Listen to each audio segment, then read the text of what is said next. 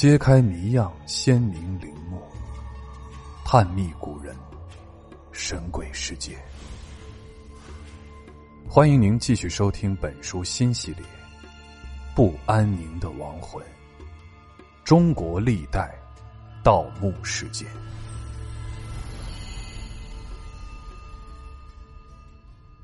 七江汉墓中的天国。四川省绵阳市三台县的七江镇，人口不超过两千，而汉墓的数量，已发现的就超过了一万座。其中暴露于外的有一千六百多座。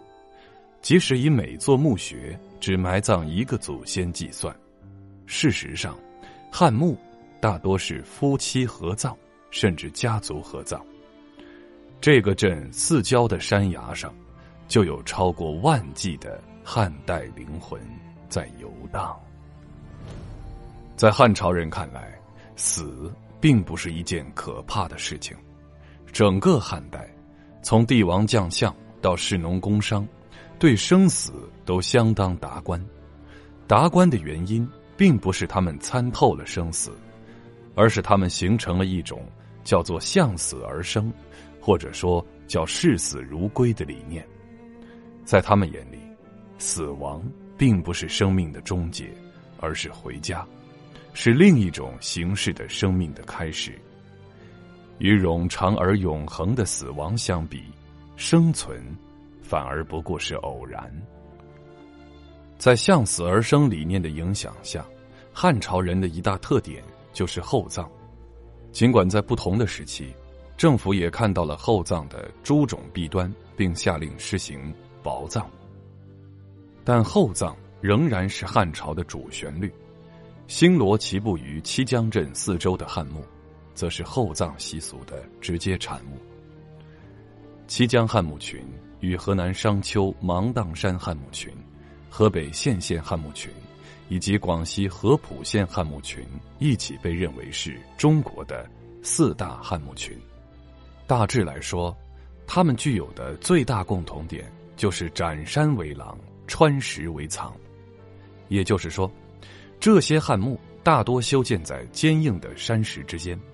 具体说到七江汉墓，他们全都是在没有任何现代工具的农耕时代，通过人类的毅力、体力、财力，以日复一日、年复一年的艰辛劳作，匪夷所思的在原本坚硬如铁的石壁上。活生生凿出来的。七江所在的三台县，属于四川盆地的川东丘陵区，大多是紫红色的沙土丘陵。这种地貌宜于生长稻麦，却缺少修造汉墓的必要条件。但就像上天的特别垂爱，在以七江镇为圆心的方圆几千米的丘陵间，挺拔着一些与丘陵。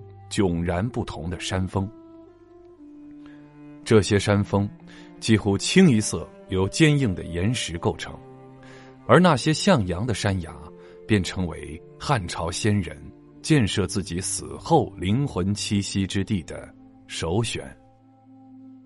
汉朝人是按照自己的现实生活来设想死后的天国情景的，这一点。从著名的马王堆汉墓和徐州龟山汉墓的陈设和浮雕中，就可以得出结论。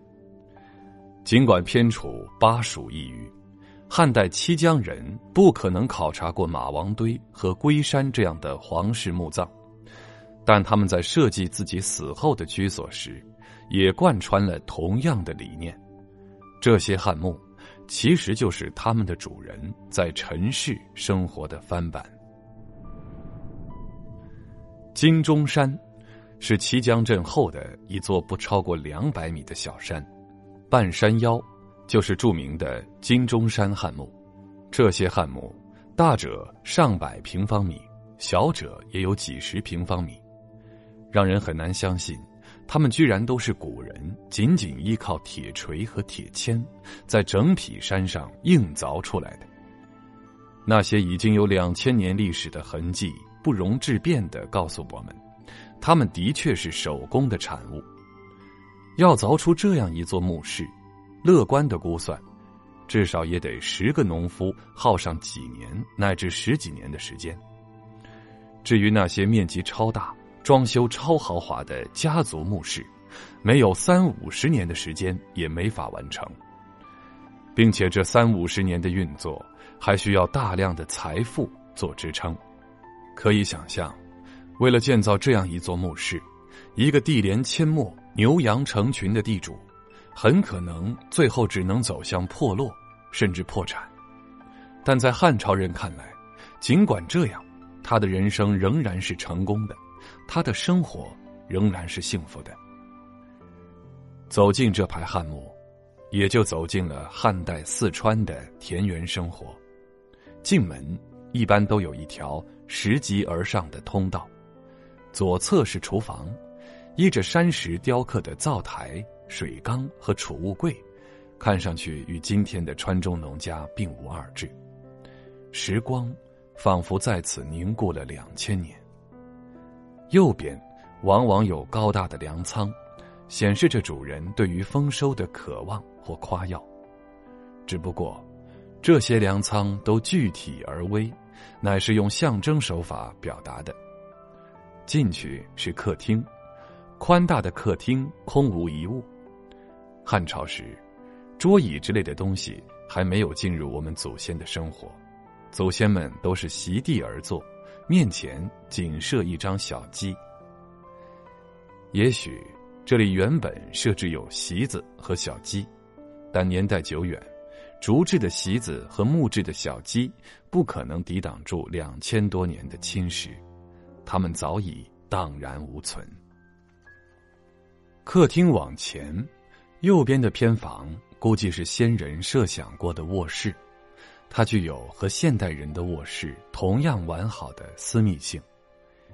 与卧室相对的，则是墓室正厅。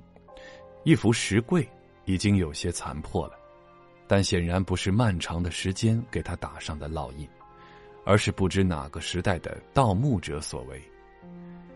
残破的石棺显眼的摆放在石室里，墓穴顶上只挂着一盏极其昏黄的灯，它那微弱的光芒被悄无人声的四壁所吞没。风从临近的墓穴吹过来。风吹影动，让人极其疑心。只要转过墓室的过道，就会有一位峨冠博带的汉代仙人，满面微笑的走过来，打拱问安。汉代画像砖是常见的文物，这些曾在两千年前承载了先人居所的物质厚重牢固。